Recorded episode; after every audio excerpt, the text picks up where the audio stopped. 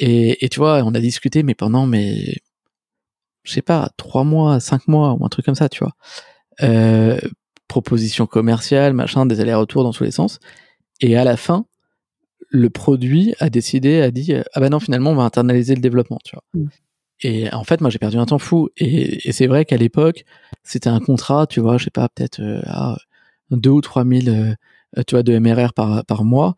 Et je me disais, tiens, ça, ça changerait totalement la trajectoire, tu vois, de, de Collect, parce qu'à l'époque, c'était, enfin, Collect était tout petit. Et, et en fait, euh, avec du recul, heureusement que ça s'est pas fait, parce que tu vois, euh, je me serais, j'aurais sans doute passé beaucoup trop de temps sur ce contrat. Euh, il m'aurait demandé des choses spécifiques, et au final, j'aurais pas fait, euh, tu vois, tout ce qu'il faut pour euh, pour tous les pour tous les clients, quoi, pour tous les autres clients.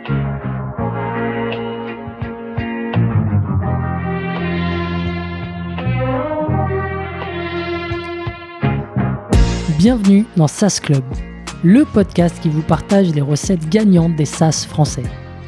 Je m'appelle Eric Seclet et je suis copywriter freelance pour SaaS B2B. Le but de ce podcast est simple vous apporter sur un plateau les meilleurs conseils et retours d'expérience d'entrepreneurs de l'écosystème SaaS.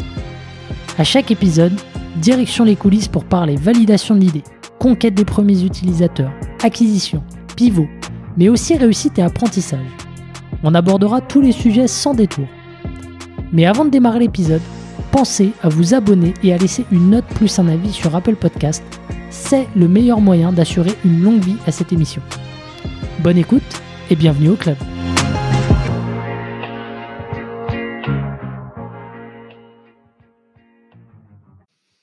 Allez, c'est parti, nouvel épisode de SAS Club. Aujourd'hui, je suis avec Alex. Salut Alex. Salut Eric. Alex, t'es le cofondateur. Enfin non, j'ai tellement l'habitude de dire cofondateur. En fait, non, c'est ça la particularité aujourd'hui. T'es le fondateur de Collect, un. SaaS qui est spécialisé dans la gestion des documents que tu as lancé en août 2019, c'est ça? Ouais, je l'ai lancé en août 2019, premier client en décembre. 2019. Ok, top. Euh, donc ouais, la particularité, c'est que tu es solo founder. On va revenir sur le logiciel à proprement parler, mais c'est surtout ça aujourd'hui. Tu es solo founder, tu codes, tu fais le marketing, tu fais euh, le customer success. Euh, en gros, tu es au four et au moulin. Ouais. Et du coup, bah, je me dis que ça va faire... Ouais, J'ai toutes les casquettes sur le sur le projet, effectivement. Euh, alors malheureusement, on on en reparlera peut-être après euh, sur la gestion du temps. C'est difficile parfois de faire une bonne gestion du temps et par exemple, j'aimerais pouvoir faire beaucoup plus de marketing que ce que je n'en fais. Euh, mais bon, c'est fait de son on fait de son mieux quoi. Ouais, c'est ça. Tu vas nous expliquer justement bah, comment est-ce que tu, euh, tu prends tes décisions, comment est-ce que tu t'organises pour justement être efficace. Euh, D'autant plus que euh, euh, à côté de ça, tu as, aussi un, un podcast, euh, SaaS Connection. Tu vois, j'en fais mention parce que bah, je Merci. pense que c'est, c'est, euh, ça reste quand même un super podcast et en plus de ça, bah, c'est, euh, c'est top, tu vois, de. Euh, Enfin, je trouve ça courageux de, de, de réussir à concilier les deux. Mhm. Euh, donc, euh, donc ouais, super curieux que tu nous partages comment tu fonctionnes. Bienvenue encore. Merci beaucoup. Ah bah, je te laisse tout simplement te présenter. J'ai fait une Ouais. petite intro, mais euh, Ah dis-nous ouais, un peu ce que euh, tu as fait. Tu as un parcours hyper riche dans le software. Alors j'ai remonté combien de temps en arrière? C'est- Ça c'est la question. Ouais, donc Alex Delivet, donc ouais, je suis fondateur, comme tu l'as dit, de Collect. Euh, t'as as présenté Collect comme un, un outil de récupération de documents. Effectivement, on a on a commencé euh, vraiment en permettant de faire de la récupération de documents. Au fur et à mesure, on a élargi. Enfin, je dis on, je suis désolé. Euh, je parle toujours en, en on parce que entre autres, quand tu parles à des clients, toi, ça fait mieux que de dire je. Euh, mais euh, donc euh, euh, j'ai commencé avec la récupération de documents. Au fur et à mesure, j'ai commencé à faire d'autres choses, euh, vraiment m'orienter sur la partie aussi validation de ces documents, sur l'interfaçage après avec des CRM et, et, et ou des API. Euh, et puis, euh, bah, au- aussi, euh, on va dire ce qu'il y a sur le portail, euh, je l'ai aussi un peu euh, renforcé avec euh, la récupération aussi d'informations. Et demain, euh, l'idée, c'est euh, bah, de venir, euh, on va dire, euh, continuer d'augmenter un peu le scope de ce qu'on peut faire sur ce, sur ce portail client. Ok, ok, Donc, super. Ouais, pardon. Du Ouais, vas-y, euh, vas-y. voilà un peu ce que ce que je fais aujourd'hui.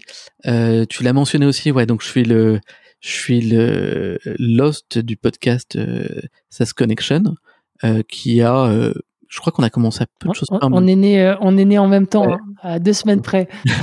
on est né en même temps. On a un peu le même positionnement dans le sens où on interviewe des fondateurs de, de SaaS. L'idée, c'est vraiment d'avoir des conseils. Enfin, en tout cas pour moi, des conseils actionnables. ce que je dis un peu dans mon intro, c'est c'est des rencontres que je fais que je fais à titre, on va dire perso, ou bah, dans mon dans le cadre de collecte, ça m'intéresse à certains moments euh, d'avoir des infos sur euh, comment tel ou tel entrepreneur a géré, je sais pas moi, euh, les évolutions produits, son positionnement, mmh. ou du marketing ou du sales.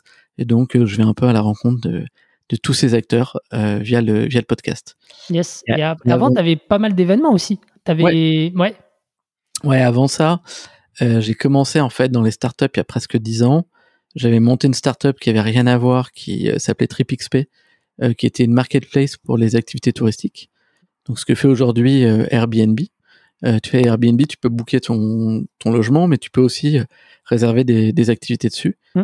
Et puis en 2013, j'ai lancé B2B Rocks, qui, est, qui existe toujours et qui est une conférence bah, dédiée aux startups B2B, dont beaucoup de SaaS.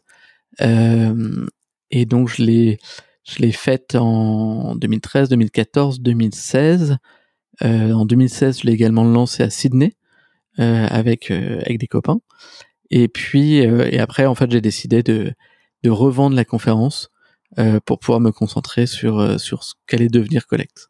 Et ce, que, ce que les événements c'est bien, mais ça prend beaucoup beaucoup beaucoup de temps à organiser. Donc c'est c'est très très difficile d'avoir en parallèle, tu vois, une autre une autre activité.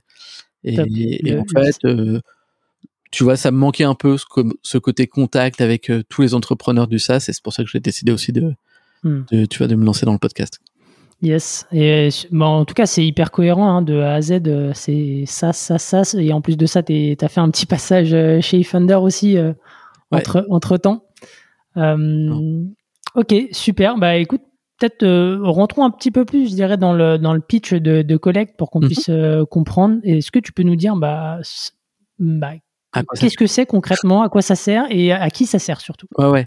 Euh, donc, vraiment, de façon hyper concrète, en gros, quand tu as besoin de récupérer des documents auprès de tes clients, c'est principalement auprès de tes clients, l'idée de, l'idée de Collect, c'est qu'en quelques clics, tu vas venir lister toutes les pièces, enfin tous les documents ou toutes les infos dont tu as besoin et tu vas pouvoir partager euh, un, lien avec ton client donc euh, et des relances pour qu'il puisse venir sur un portail euh, qui va être à ta marque où il peut déposer toutes ces toutes ces pièces et, euh, et ensuite les soumettre. Les cas d'usage aujourd'hui, euh, je dirais qu'il y a trois grands cas d'usage. le premier, c'est des métiers qui tournent autour de l'immobilier.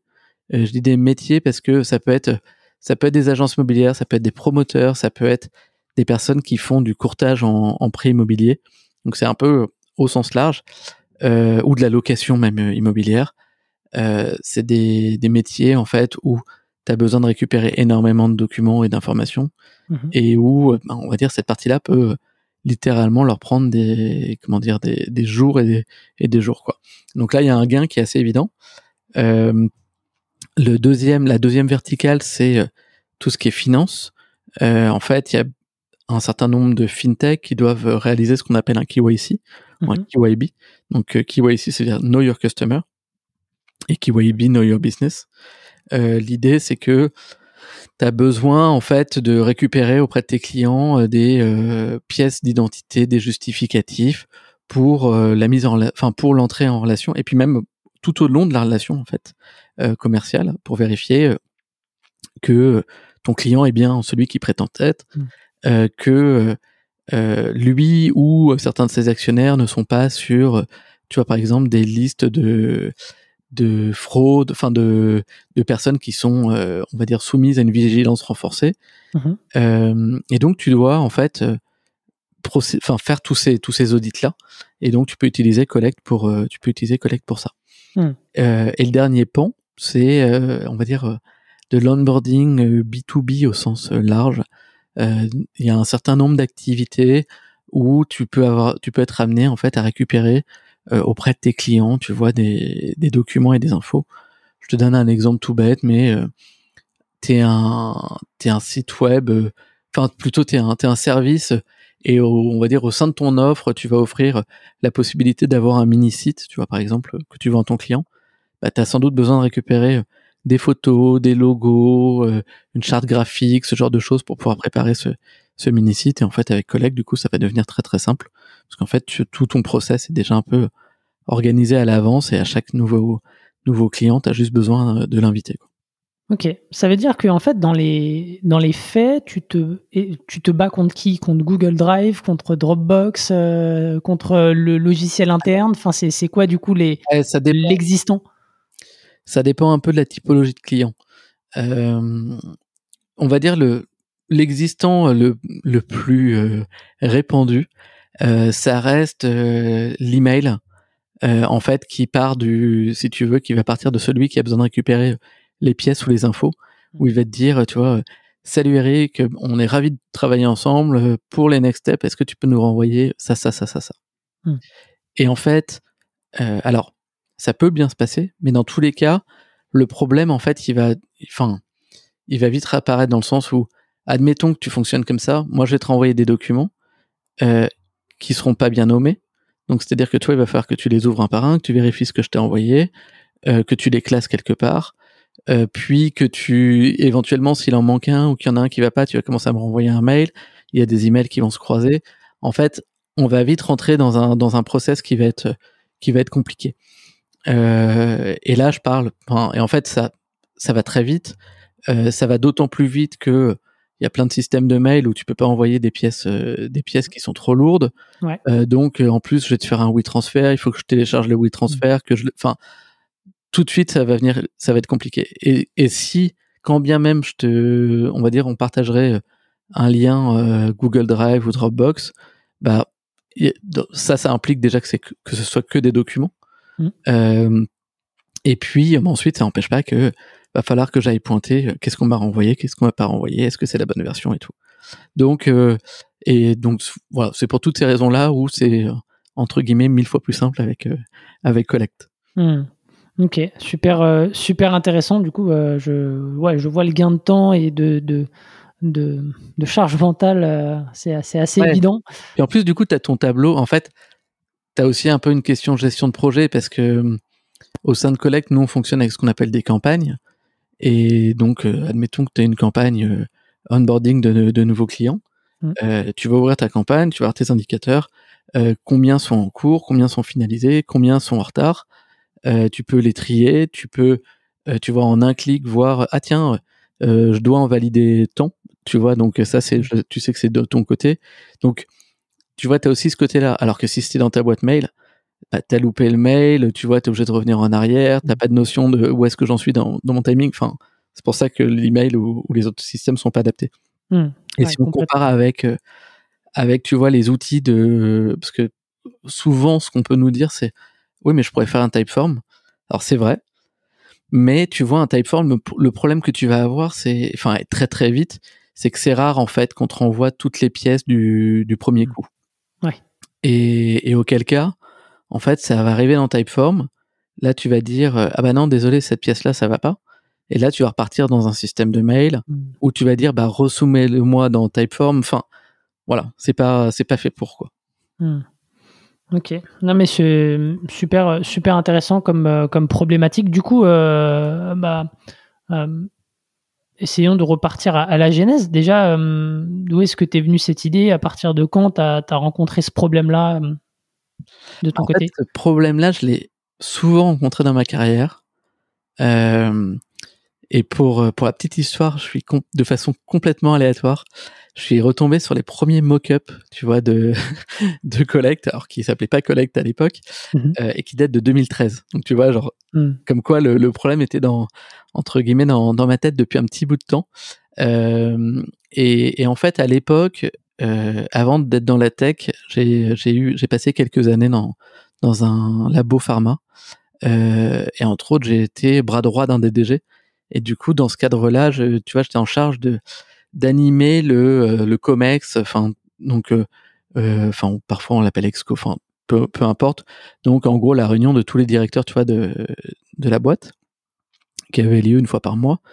Et en fait, à chaque réunion, tu as besoin de récupérer plein de PowerPoint, des budgets, enfin, tu vois, plein, de, plein de choses, en fait. Euh, et à chaque fois, c'était galère. À chaque mm. fois, c'était galère. On était une dizaine au COMEX, donc ça veut dire que tu as une dizaine d'interlocuteurs où tu as besoin de récupérer plusieurs pièces. Et tu vois, à chaque fois, je, je m'arrachais les cheveux. Et, et, en fait, cette problématique-là, euh, j'ai pas arrêté de, de la rencontrer tout au long, tu vois, de, de ma carrière. Donc là, je, là, je te donne vraiment le, on va dire le T0. Mais euh, quand j'étais chez eFounders, euh, je me suis retrouvé aussi avec des problématiques similaires. Euh, je m'occupais des, des, opérations à, à, Paris. Et tu vois, par exemple, à un moment donné, tu te dis, bah tiens, faudrait qu'on récupère tous les titres de transport de tous les, de tous les salariés pour pouvoir les indemniser. Bon, bah, tu mets un truc dans Slack, mais t'es obligé après de, mmh. tu vois, de voir qui t'a répondu, qui t'a pas répondu. Bon, avec Collect, ça prendrait deux, deux secondes, tu vois.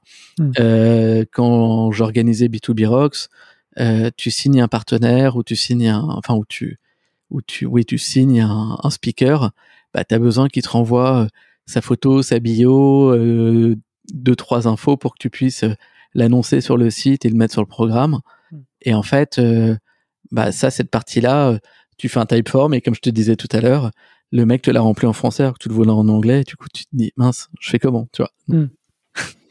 Ok, donc tu as rencontré cette euh, as rencontré cette problématique tout au tout au cours de tout au long de ta carrière plutôt.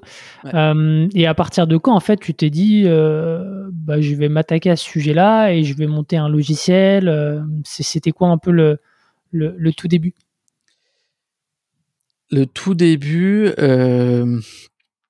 en fait, quand je suis parti Defenders, j'avais en tête de monter un SaaS et solo. Après, on reviendra sur cette partie-là aussi. Et à l'époque, euh, j'avais identifié une opportunité, enfin en tout cas ce que je pensais être une opportunité. Je voulais lancer un, un CRM pour les VC. Hmm. Euh, c'est un métier que je connais assez bien, où j'ai pas mal de contacts, et je savais qu'il y avait un, un manque d'équipement.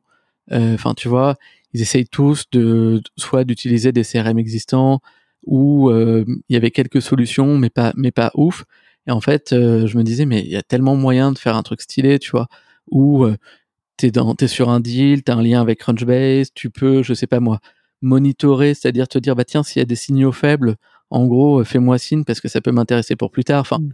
voilà avoir vraiment quelque chose adapté au VC donc j'ai commencé à bosser là-dessus, mais hum, VC juste pour euh, parce que bon, ouais. tout le monde n'est peut-être pas familier avec ce terme-là. C'est venture capitaliste, c'est les investisseurs quoi. C'est ça.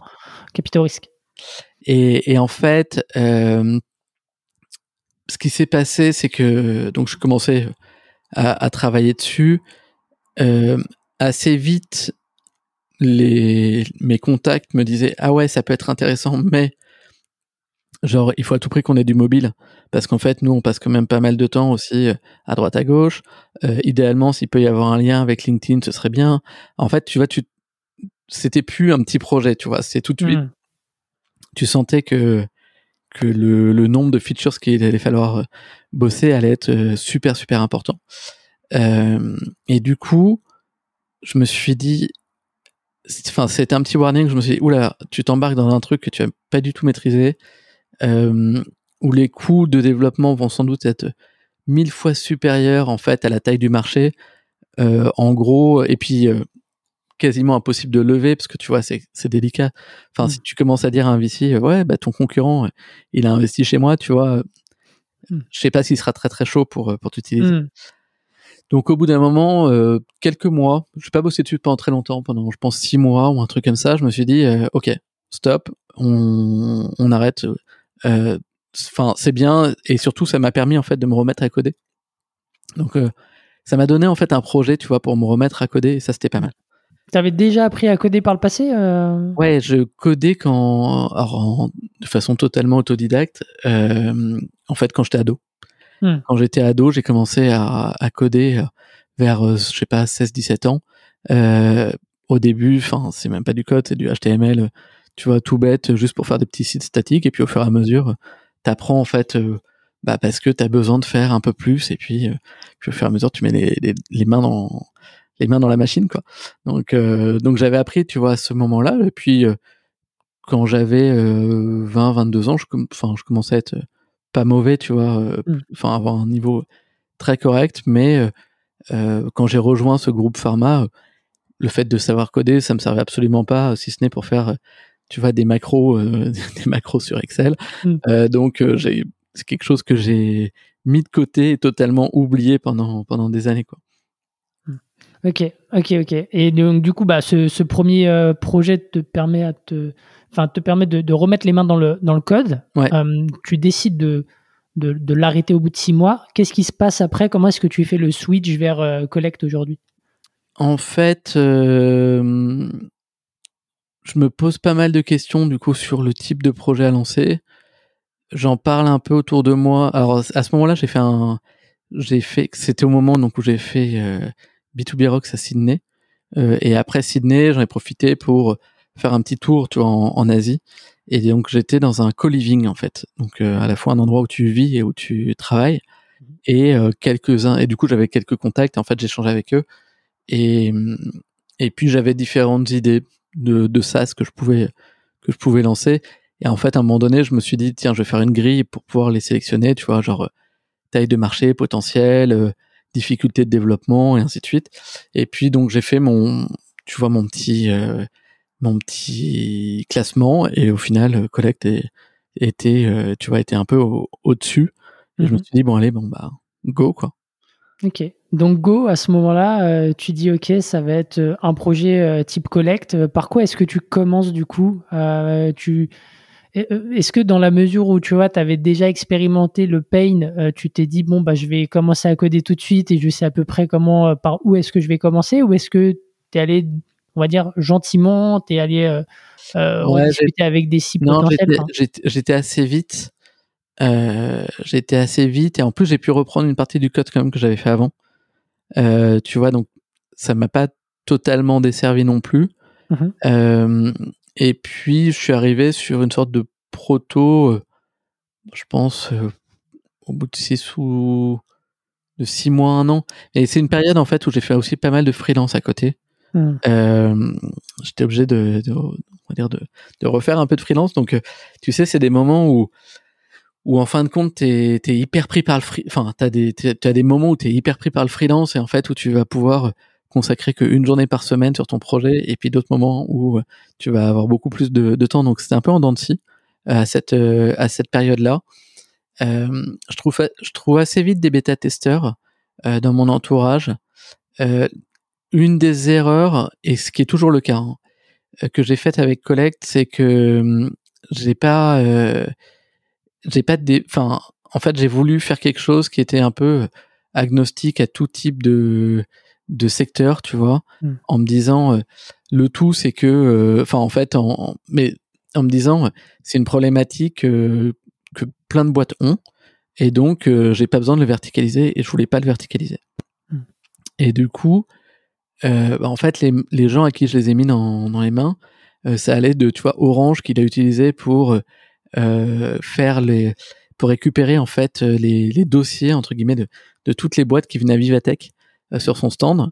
Ils avaient une cinquantaine de boîtes, tu vois, qui venaient sur le sur le stand d'Orange. Mhm. Ils avaient besoin de récupérer euh, la photo, le, enfin je sais plus moi, le, enfin le, le, logo, une description, un truc comme ça. Et donc tu vois, ils ont ils se sont servis de collègues pour ça. Hmm. Euh, puis ça a été une école qui a récupéré je sais plus quoi. Enfin bref, j'avais des, des des use cases mais qui étaient hyper hyper euh, diverses et et qui en fait m'ont un, un, peu desservi parce qu'au final je savais toujours pas vraiment vers, euh, vers où aller. Quoi. Ouais, ce que tu m'avais dit la première fois qu'on s'est parlé, c'est. Euh, alors, du coup, je le verrais peut-être différemment aujourd'hui, mais tu m'avais dit c'est peut-être une, euh, une solution qui avait cherché son problème. Mm. En fait, tu avais le problème, mais c'était peut-être une solution qui cherchait le, le problème le plus important sur un use case bien précis au final. ouais, ouais. De, de, ton positionnement, comment est-ce que tu positionnes ton produit de manière à ce qu'il soit hyper hyper sollicité par euh, par mm. la cible que tu, que tu vas voir.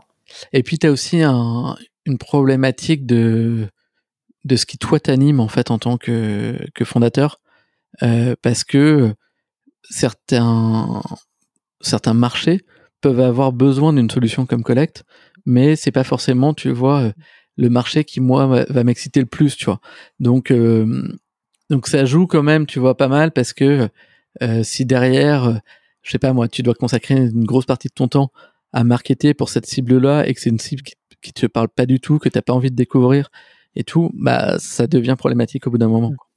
Et, et, ouais, non, carrément. Faut, faut avoir euh, l'envie de se lever chaque matin pour, euh, pour aider ces personnes-là. Et, et donc, euh, donc, ouais. Et du, coup, tu as mis combien de temps un peu à, on va dire, à affiner ça? Tu dis que c'est toujours présent, mais j'imagine un peu moins quand même aujourd'hui. combien de temps est-ce que tu as mis pour affiner ça? Je pense, je pense que ça a bien mis presque deux ans. Hum. Presque deux ans. Enfin, à partir du, du vrai lancement, tu vois, ça a mis presque deux ans en fait pour que je commence à avoir vraiment les idées claires sur ok, voilà ce que doit être collecte et euh, voilà ce que ne sera pas collecte. Hmm. Ça, met du, temps et c'est vrai que ces, problématiques de positionnement, en fait, euh, t'as pas tant de, tant de littérature sur le sujet, t'as pas tant de personnes, tu vois, qui en, qui en parlent. Euh, et, et c'est enfin, c'est un, un, sujet qui, qui est hyper difficile et avec plein de, on va dire, avec plein d'interrogations qui vont avec. Toi, par exemple, euh, demain, enfin, je, te l'ai dit au, début, tu vois. Aujourd'hui, en gros, on a un tiers, enfin un tiers, euh, euh, ouais, on va dire un tiers autour des métiers de l'immobilier, un tiers autour des métiers de la fintech, et un gros tiers sur sur le mmh. reste. Mmh et, et, tu vois, si demain je décide de faire un focus sur un de ces trois blocs, bah forcément, tu vas te poser la question de, ouais, mais que vont devenir les deux autres tiers, tu vois. Mm. Euh, est-ce que les mecs vont pas se dire, bah tiens, mais en fait, je suis plus compris euh, euh, dans le produit que j'ai acheté, du coup, je, je pars. Enfin, c'est plein de, c'est plein de problématiques qui sont pas forcément évidentes à, à assumer. Hum. Ouais, complètement. Non, mais et du coup, enfin, ouais, c'est clair que du coup, ça te pousse à faire à faire un choix aussi derrière, parce que comme tu l'as dit après en marketing, bah on reviendra un petit peu dessus, mais comme tu l'as dit, euh, t'as pas forcément, euh, t'en fais pas forcément autant que tu veux, donc euh, ça reste quand même des marchés intéressants pour toi, tu vois, aujourd'hui. moi, ce que j'aimerais comprendre, c'est, tu vois, donc t'as mis deux ans à le trouver. Qu'est-ce que t'as fait pendant ces deux ans pour, bah, justement, arriver à trouver un peu les les, les, les verticales qui t'intéressent aujourd'hui?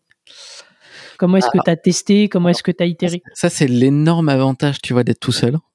Euh, c'est qu'en fait, tu es en contact permanent avec tes clients. Euh, c'est-à-dire que moi, aujourd'hui, je suis en contact aussi bien au niveau du support que en avant-vente, tu vois, en faisant des démos. Donc, euh, j'ai pas mal de demandes de démos. aussi pendant, on va dire, pendant tout, tout le, le processus d'inscription.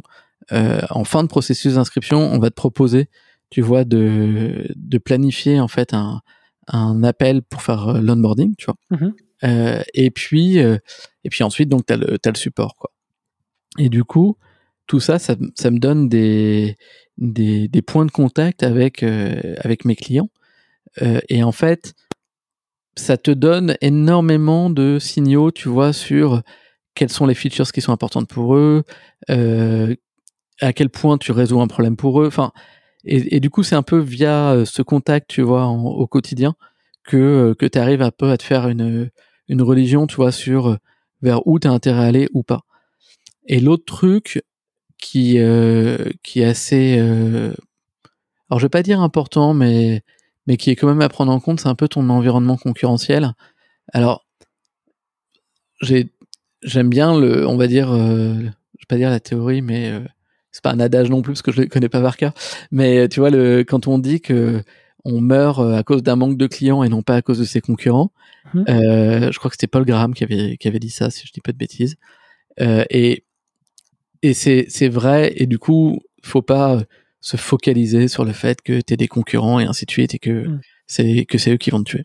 Tu vois, comme je te l'ai dit tout à l'heure, mon plus gros concurrent aujourd'hui, c'est l'email. Enfin, c'est l'email qui liste les, la liste des pièces que tu as renvoyées.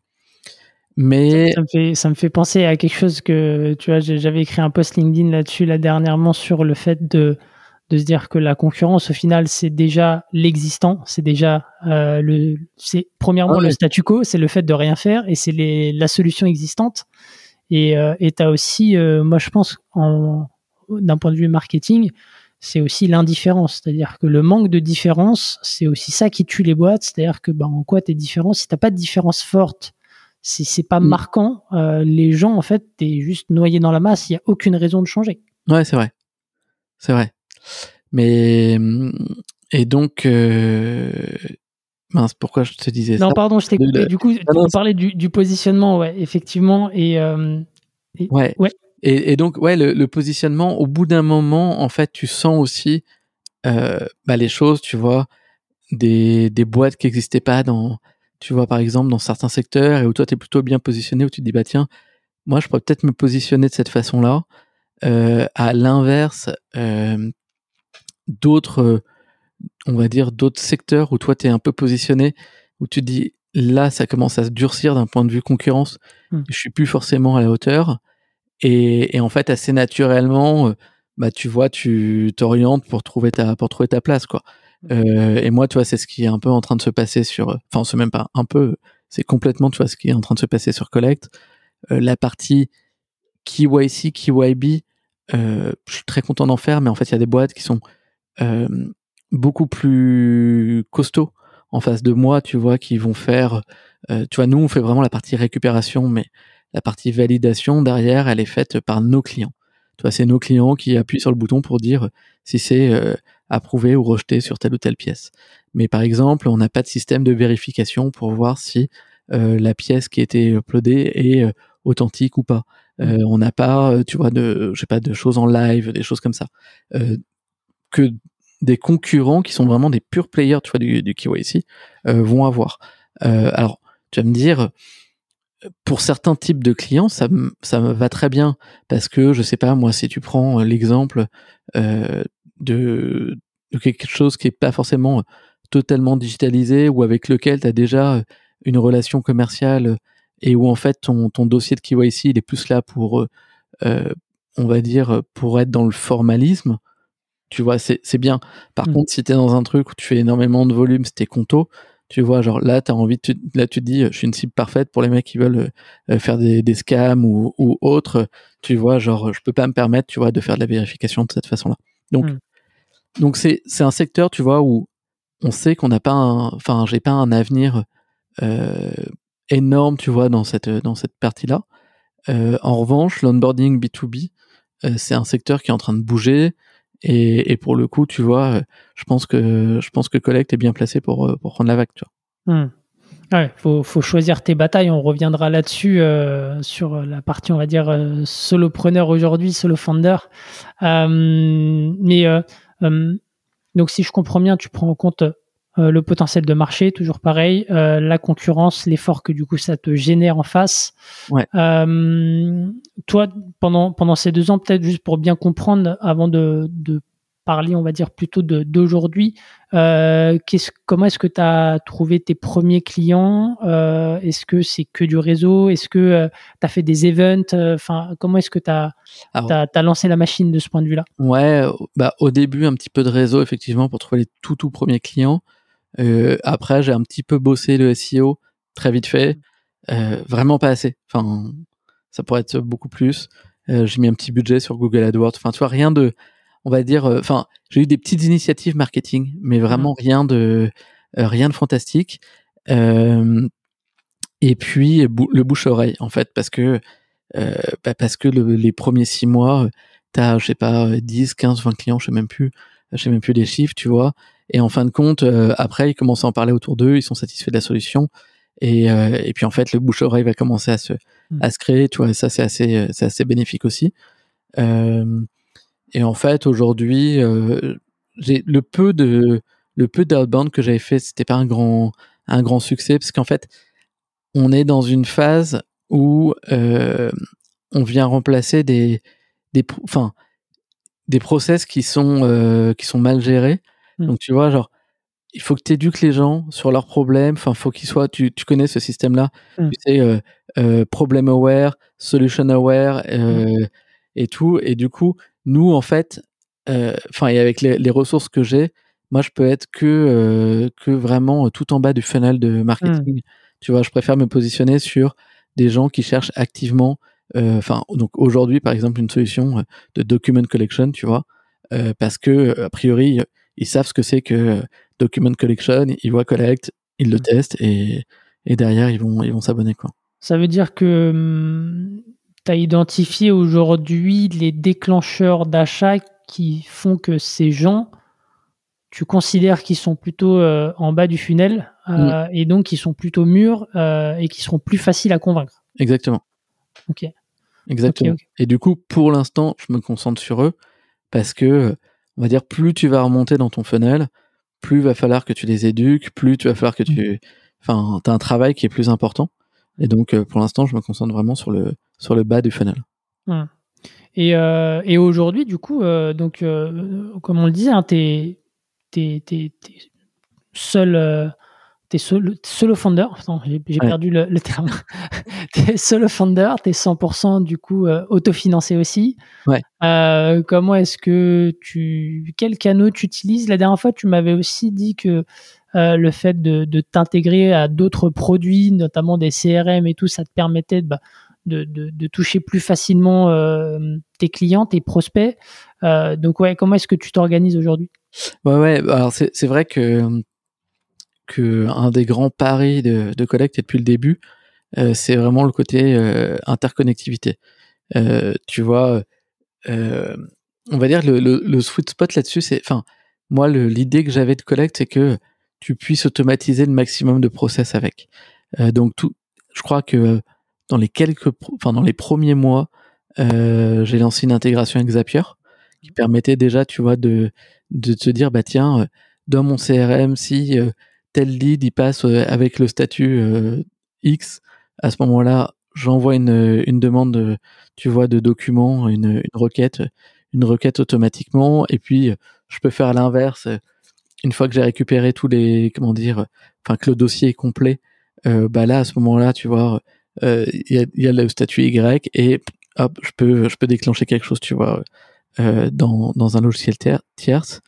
après, on a fait une API Mmh qui est utilisé par quelques clients, euh, mais qui, pour le coup, je pense, est une très bonne, euh, une très bonne API et te permet vraiment d'automatiser tes process, euh, tu vois, là, pour le coup, hyper profondément. Euh, et euh, plus récemment, on a mis en place une intégration avec HubSpot, HubSpot CRM, mmh qui est, on va dire, la première intégration CRM, mais l'idée, c'est d'en avoir d'autres. Et donc là, pour le coup, t'as même plus besoin de passer par, par Zapier. Euh, tu peux nativement depuis euh, ton CRM, euh, si tu veux, tu as besoin de récupérer des documents ou des infos, en tout cas de, de déclencher un onboarding. En un clic, tu le fais, ça va envoyer un, mail à ton à ton client, l'invitant à aller sur le portail, t'es notifié comme il faut. C'est tout intégré. Et, et l'idée, c'est que ce soit vraiment une stratégie, on va dire, réplicable sur d'autres sur d'autres types de de CRM, tu vois, demain Salesforce euh, ou Pipedrive, enfin voilà. Hmm, ok, donc ça, ça te sert aussi de, de vivier euh, ouais. dans, dans, pour, ton, pour ton pipe derrière, d'aller toquer à, à, la porte des clients HubSpot qui sont dans la niche que tu vises et, euh, et leur montrer qu'en fait, il y a une solution hyper simple parce qu'il y a une intégration. Euh, Exactement. ok. Exactement. Euh, et, et, et aujourd'hui, tu as aussi des clients qui arrivent depuis l'étranger. La dernière fois, tu m'avais parlé, alors je sais plus de quel pays, mais, euh, mais, mais du coup, comment est-ce que tu les attires? Parce que, euh, bah, comme tu l'as dit, tu es tout seul, le marketing, il est, tu, tu, tu, le fais de manière très limitée, donc comment est-ce qu'ils viennent ces gens?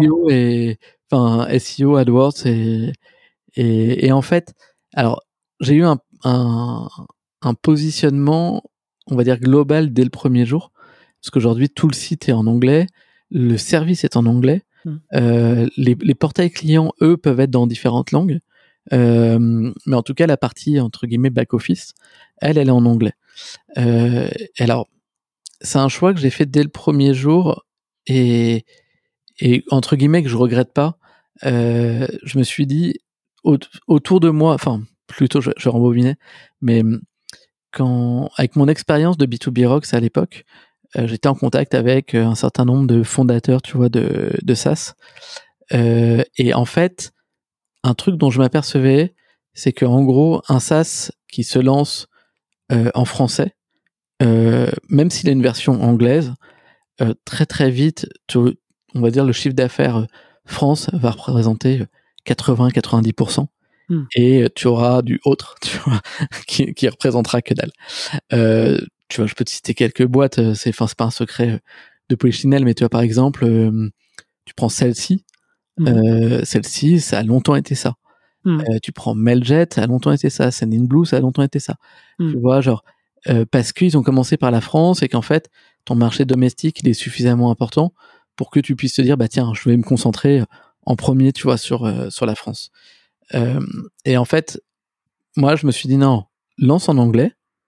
Et puis, au pire, tu as certains clients français qui, de toute façon, aujourd'hui, parlent anglais et achètent d'autres- logiciels en anglais, donc ils pourront passer par toi. Hmm. Mais tu vois, je voulais pas euh, faire ça. Et sinon, parce que en plus, je pense qu'en fait, si ça avait été en français, le réflexe aurait été au début de dire, bah tiens, pour- je vais reprendre l'exemple des agences immobilières, mais je vais aller voir toutes les agences immobilières, je vais me concentrer là-dessus. Mais tu vois, c'était c'était pas euh, comme ça que j'envisageais de, on va dire, collecte au bout de quelques mois, ou de quelques années, quoi. Hmm. Ok, donc, euh, donc tu l'as pensé euh, international dès le début. C'est Ouais. marrant parce que ça me fait penser à, à Sony de, de nos CRM qui lui aussi a, a tout fait en anglais depuis le début. on en avait parlé dans, dans le podcast. Et, et du coup, donc c'est de l'ADS, du SEO. Est-ce que tu as d'autres d'autres leviers que tu actives à titre perso qui sont, on va dire, euh, à fort ROI compte tenu du fait que tu es tout seul ou, euh, ou c'est principalement ça aujourd'hui? Pas assez, ou en tout cas, je les traque pas assez. Après, tu vois, euh, on va dire de. J'ai des bonnes connexions, tu vois, dans le milieu, par exemple, du SaaS, et je participe, euh, on, on en parlait juste avant, mais tu vois, je participe, par exemple, à des conférences comme SaaS Talk, tu vois, euh, où j'arrive à être euh, web speaker, tu vois, donc c'est plutôt cool. Donc Mm. ça, potentiellement, ça peut me rapporter des leads, mais après, vu que je traque pas, euh, on va dire de façon millimétrée, bah en fait, je sais pas si le mec m'a rencontré à SaaS Talk ou si, tu vois, si s'il m'a vu en ligne, quoi. Ok, donc tu as une part, on va dire, de, de, de programmer, donc avec les ads, le SEO et tout ça, et une autre part qui est plus liée, on va dire, au relationnel, aux événements que tu, Ouais. auxquels tu participes, ok, à ta Exactement. visibilité, euh, ok. Et, euh, et, et du coup, enfin, les comment comment il se passe le cycle de vente euh, de ton côté? Euh, Donc les les leads te trouvent à travers le, le SEO euh, ou, ou de l'ADS. À quoi ça ressemble, toi? Parce que voilà, tu dois gérer aussi euh, plein d'autres choses en fait ouais. dans, dans, dans le quotidien de ta Ouais. boîte. Donc comment est-ce que tu as processé ça? Ouais, le, le- le cycle de vente au- aujourd'hui, c'est en gros, tu as quelqu'un qui va s'inscrire. Donc déjà, nous, on a un trial. Donc tu vois, tu peux essayer et même souscrire sans qu'on ait jamais été en contact. Donc ça, c'est un, on va dire, c'est un, un bon point. Euh, parfois, tu as des surprises, tu vois.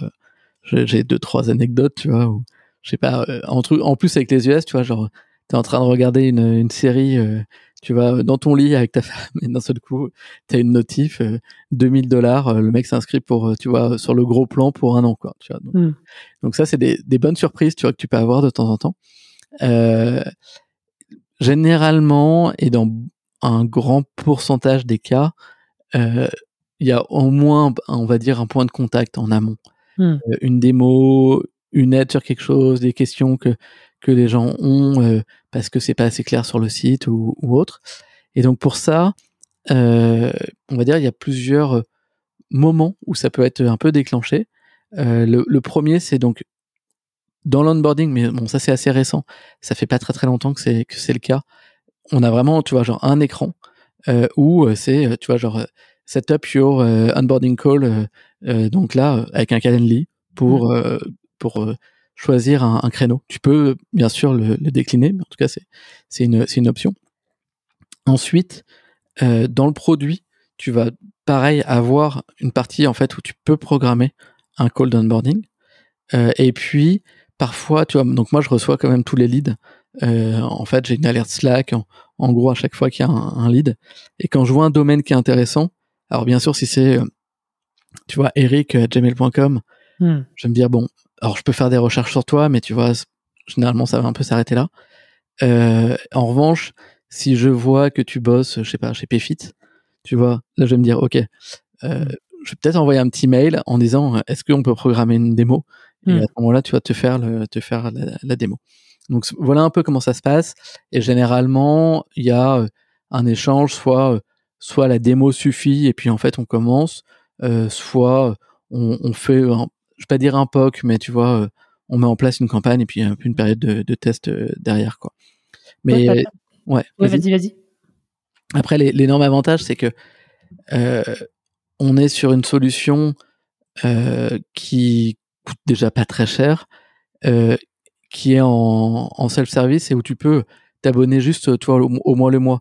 Donc en fait, le risque de la part des clients, tu vois, c'est, enfin, en fait, tu peux mettre ta carte, tu, tu commences à faire ton test et puis si t'es pas satisfait, bah, le mois d'après t'arrêtes quoi. Hmm. Et là où moi je suis assez confiant, c'est que on a plutôt une bonne rétention. Donc euh, généralement, si tu commences, il y a de très très fortes chances que tu ailles, que tu que ailles au bout et que tu restes avec nous. Ouais. Et hum, alors attends, tac, je me note tout ça euh, parce que j'ai une autre question qui est, qui est venue entre temps sur la partie démo. Toi, tu as, peaufiné un peu, on va dire, ta manière de dérouler ta démo entre temps. Tu as des petites techniques, des choses. Euh, euh... J'essaie de l'adapter. Alors, c'est un exercice qui est un peu difficile, Mhm. euh, mais j'essaye de, de l'adapter vraiment à mes clients. Euh, donc, tu vois, généralement, en amont du call, quand j'ai le temps, j'essaye de juste d'uploader leur logo. Euh, Mhm. tu vois, par exemple, dans les, on a un système de, de branding, et donc tu peux avoir autant de logos que tu veux en fait dans, dans Collect. Donc, euh, Mhm. sur le compte démo, généralement, je vais essayer de mettre leur logo. Euh, et après, j'attends de, de déclencher le call et je leur dis euh, bon, on va configurer une campagne. Normalement, vous n'aurez pas besoin de le refaire après euh, parce que c'est quelque chose que tu fais qu'une fois. Euh, mais euh, au moins comme ça, on, on, customise un peu par rapport à leurs besoins. Et tu vois, et là ils vont me dire bon bah ok, en fait nous on a besoin de récupérer ça, ça, ça, et surtout ça me permet, tu vois, de comprendre les, les fonctionnalités qui sont importantes pour eux. Mm. Par exemple, on a une fonctionnalité qui est euh, qui est pas mal utilisée et qui est très très appréciée de ceux qui en, en ont besoin, euh, qui est qui est les qui sont les logiques conditionnelles. Mm. En gros, tu peux dire euh, ce, cette entreprise a signé tel type de contrat avec telle ou telle option, par exemple. Et donc, s'il y a telle ou telle option, et ça, on est capable de le pousser au moment où on crée la requête, à ce moment-là, vient, euh, tu vois, euh, afficher soit tel formulaire, soit tel, tel bloc pour uploader des documents. Et, et tu vois, et ça, en fait, en, quand tu commences à montrer comment ça peut fonctionner, bah du coup, les gens se disent ah ouais, c'est génial parce que du coup, j'ai pas besoin euh, de dire euh, si tu vois genre entre parenthèses si nécessaire mm. et de polluer complètement l'expérience tu vois de, de, de, la personne quoi donc ouais. c'est vraiment de faire quelque chose le plus proche possible de, de ce dont ils auront besoin après et tu, tu, tu l'as fait plutôt courte une demi-heure euh, ça là, dure une demi-heure une heure ouais. ok ok ok et euh, le truc que j'allais te demander aussi c'est au niveau de, de ta grille tu vois de euh, de tarification. Tu me disais voilà c'est pas cher. Donc qu'est-ce que tu as fait comme test à ton niveau euh, là-dessus, à la fois dans, une logique d'acquisition, mais aussi dans une logique de, de rétention? Parce que ben voilà, on dit souvent qu'il y a un levier de croissance ouais. euh, insoupçonné euh, sur, sur ce critère-là qui est le prix. Euh, et, et, pour toi, c'est encore plus important, tu vois. Donc, qu'est-ce que tu as fait comme test jusqu'à présent bah, ou est-ce que tu que aimerais faire? J'en ai pas fait assez pour répondre à ta question. Euh, en fait, en gros, ce pricing, c'est la, la, deuxième version. Euh, si tu veux, je crois que je l'ai lancé et au bout de trois mois, j'ai augmenté les prix. En me disant on verra bien si ça passe. Euh, sans regret, tu vois. Euh, et, et, en fait, euh, j'ai prévu, mais ça fait au moins six mois de changer, tu vois, de, le, le pricing, mais de changer aussi la façon de pricer. Mmh. Ce qui est un peu plus compliqué parce que du coup, bah, ça veut dire euh, faire du code, maintenir les deux les deux types de pricing et ainsi de suite. Euh, alors maintenant, il y a pas mal de solutions qui sont assez cool pour pour mieux gérer ton ton pricing, mais bon, néanmoins, ça requiert quand même un peu de code. Euh, et puis, bah, j'ai ce qui tourne aujourd'hui, tu vois, donc c'est quand même aussi à prendre en, compte. Euh, et, il faudrait que je bosse dessus. Clairement, tu vois, il faudrait que je bosse dessus. Aujourd'hui, le petit plan, il faudrait qu'il soit retiré euh, parce qu'il n'a pas vraiment de sens et voire même il dessert, il dessert le reste. Euh, et, euh, et, je pense que dans les prochains mois, je vais passer, tu vois, en fait, un pricing aux users. Mmh euh, ce qui est déjà un peu le cas parce qu'en fait, j'ai pas mal de clients qui payent pour des users en plus. Euh, mais tu vois, d'avoir un vrai pricing aux users et, euh, et une vraie stratégie là-dessus, quoi. Mmh. C'est, euh, est-ce que tu peux peut-être nous, simplement nous partager un petit peu ta réflexion là-dessus sur ce pricing au user versus ce que tu as aujourd'hui Pourquoi est-ce que tu t'orientes plutôt vers ça? Ouais. Aujourd'hui, en gros, on a trois plans. Et, et, donc les plans, il y a un certain nombre de, de, fonctionnalités qui sont associées à chaque niveau de plan. et puis, il y a un certain nombre d'utilisateurs parce que pour le premier plan, tu es, tout seul. Mmh. Pour le, deuxième plan, tu es jusqu'à 5 utilisateurs. Et pour le troisième plan, tu es jusqu'à 10 utilisateurs et la possibilité d'en prendre en plus. Euh, en fait, le rationnel qu'il y a derrière euh, cette volonté de changement de prix, euh, il y en a deux. Enfin, il y en a deux qui, qui, sont, qui sont très liés. Hein. c'est les intégrations CRM. En gros, aujourd'hui, donc j'ai une vraie volonté, si tu veux, d'aller euh, d'aller euh, faire des intégrations CRM avec euh, avec les différents acteurs. Mmh et, et en fait, ça veut dire que quand tu rentres dans une organisation, potentiellement, tu vas avoir bien plus que des users. Tu vois, tu vas peut-être avoir 20, 30, 50 users parce que chaque chaque utilisateur du CRM en fait va avoir une licence collecte. Tu vois. Déjà, ça c'est le, le premier point. Et donc le fait de la, tu vois, d'être plus un, un, tarif au user, tu es un peu plus proche de ça. Et ensuite, surtout, pour, on va dire quasiment toutes les boîtes qui fonctionnent un peu sous la forme d'un add-on pour, euh, pour les CRM, quasiment tous, en fait, ils ont leur prix au user, parce que c'est comme ça que les, que les boîtes fonctionnent. Quoi. Hmm. Ok, ok, ok, je, je, comprends bien. Et moi, ça te permettra de d'augmenter ta, ta surface là-dessus, en tout cas de, de le nombre de d'utilisateurs par client. Euh, Ok. Euh, super, super intéressant. Écoute, je, ah oui, petite question avant de passer à la suite, qui, euh, qui est plus sur ton ta particularité, on va dire, d'être solo founder. Euh, qu'est-ce que toi aujourd'hui, avec un peu de recul, qu'est-ce que tu aurais pu mieux faire ou au contraire, qu'est-ce qui te manque pour faire mieux? Alors, ce qui me manque pour faire mieux, c'est du temps. je peux déjà te répondre de façon très très simple. Euh, et qu'est-ce que j'aurais pu mieux faire? Euh, Je pense que je pense que trouver son positionnement plus tôt m'aurait aidé. Je te donne un exemple. Euh, je vais donner un exemple, tu vois, d'une fonctionnalité qui est au sein du produit que j'hésite à killer parce qu'en fait elle a pas enfin elle a de moins en moins de sens en tout cas elle en a pas par exemple par rapport à, l'évolution du, du, produit il y a quelques temps euh, enfin il y a une bonne grosse année je j'ai des clients qui commencent à me dire nous on aurait besoin de pouvoir envoyer des requêtes de façon euh, régulière à certains de nos clients euh, parce que euh, tu vois ça va être je sais pas tiens, tous les mois, envoie-moi tel truc, ou je veux faire des reporting, et ainsi de suite. Et donc, euh, donc je me dis, ok, intéressant. Euh, et puis, je me suis, euh, j'ai développé en fait tout un système qui permet de faire des requêtes récurrentes, tu vois. Donc, où tu peux choisir tous les combien tu veux envoyer la requête, quel jour de la semaine, ainsi de suite, quelle fréquence, voilà. avec un système qui calcule la date du prochain envoi, que ça s'affiche bien dans ton tableau de bord et ainsi de suite. Et euh, que tu puisses utiliser ces variables là dans les emails. Enfin, vraiment, euh, le truc est, complet et complexe aussi, bien complet et bien complexe. Et en fait, euh, c'est une fonctionnalité qui est top, qui, on va dire, pourrait être intéressante. Limite, tu vois, genre limite, je pourrais dire, c'est collecte, pour les requêtes récurrentes et en fait en faire vraiment, tu vois, un élément central de la proposition de valeur. Hmm. Euh, mais sauf qu'aujourd'hui, comme le positionnement, c'est plus d'aller sur l'onboarding B2B, en fait, cette, euh, cette fonctionnalité, elle a presque plus de sens et tu vois, euh, et en fait, j'aurais jamais dû la développer. Hmm. tu vois, ça a peut-être représenté un mois de boulot, tout mis bout à bout.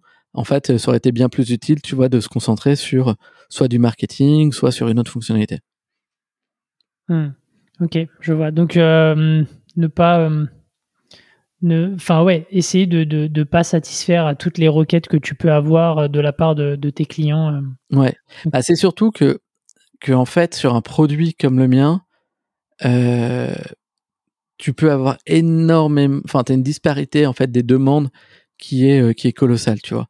Ça peut être en termes de d'intégration. Tu vois, par exemple, avec quel logiciel tu viens t'intégrer? Parce que tu vois, je t'ai cité des CRM, mais tu as, tu as des, des gens qui pourraient dire, bah tiens, nous, ça nous intéresse en fait que vous fassiez une intégration avec un système de recrutement pour qu'on puisse lancer les onboarding, tu vois, de, de des pièces d'identité, ainsi de suite, des nouveaux collaborateurs. Euh, ou euh, ça peut être, euh, en fait, euh, ça peut être qu'est-ce que tu vas afficher sur le portail? Tu vois, donc au-delà des documents et des et des et des formulaires demain avoir d'autres types, tu vois, de, de choses. Toi, je sais pas, par exemple, je vais te donner un exemple. Euh, j'ai paumé entre guillemets un, un contrat euh, parce que j'avais pas de, de moyen en fait de capturer un paiement. Euh, donc tu vois, genre une intégration Stripe en fait sur le mmh. portail. Euh, et en fait, oui, ça a du sens pour pas mal de cas d'usage, tu vois, ça peut être tiens un dossier de candidature, euh, je vais payer un fee de 30, 40 euh, euros ou dollars, tu vois, au moment où je vais où je vais candidater.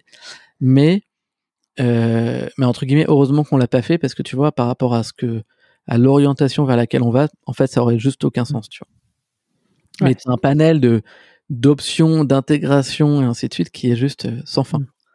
Donc aujourd'hui, tu prends tes décisions, on va dire, produits en fonction de ce trade-off, euh, positionnement et, euh, et, euh, et, utilité. Enfin, en, gros, tu regardes. Ok. Ouais.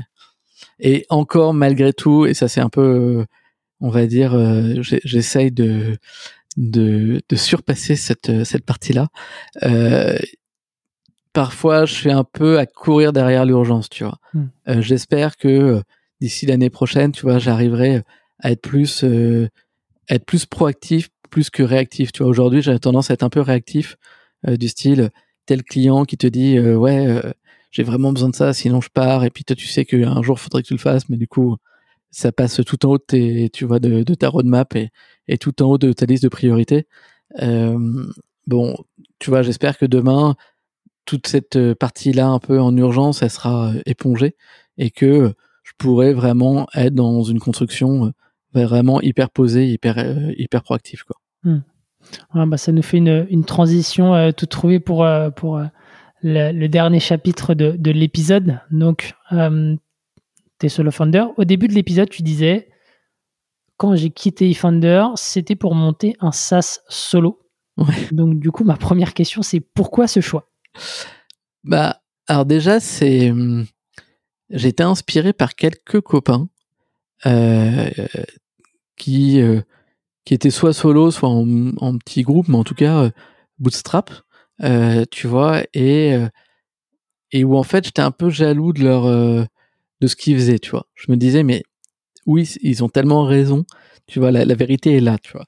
Euh, et donc c'est vraiment dans cette optique là que j'ai que j'ai commencé à, tu vois, à me dire ok, je veux créer quelque chose seul.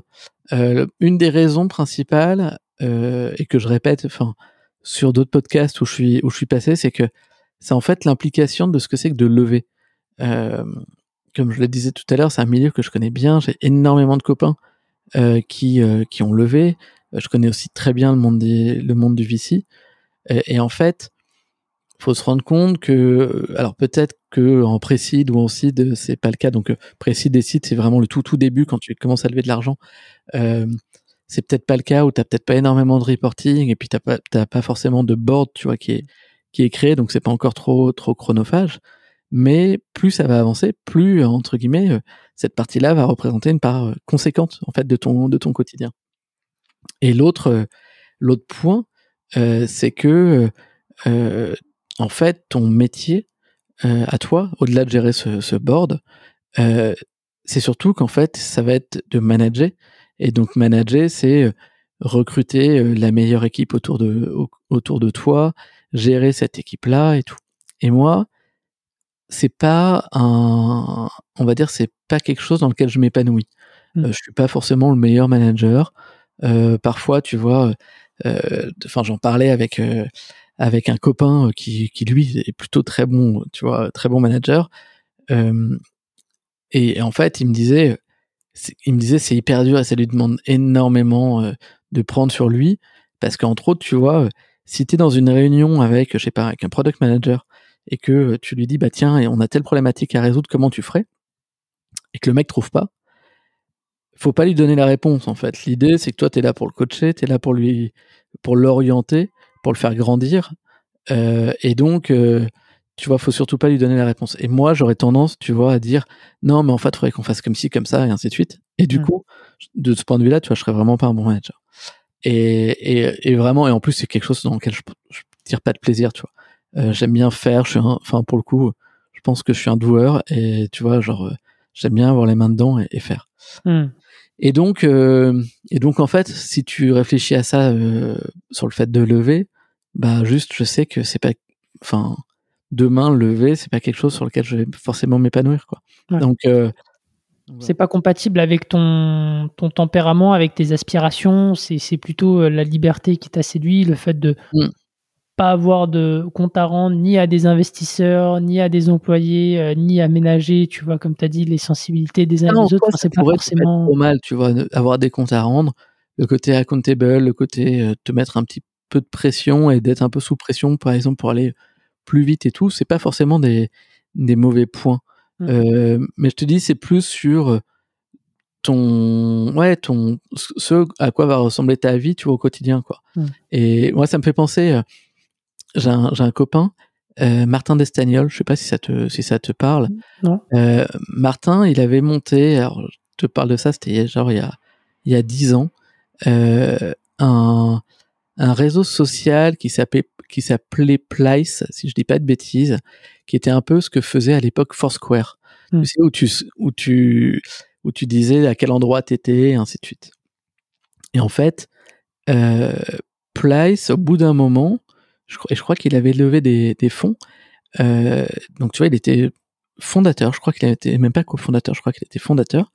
Et tu vois, au bout d'un moment, en fait, il a dit, euh, ben moi, je vais endosser le rôle de CPO donc euh, Chief Product Officer, et on va prendre un CEO.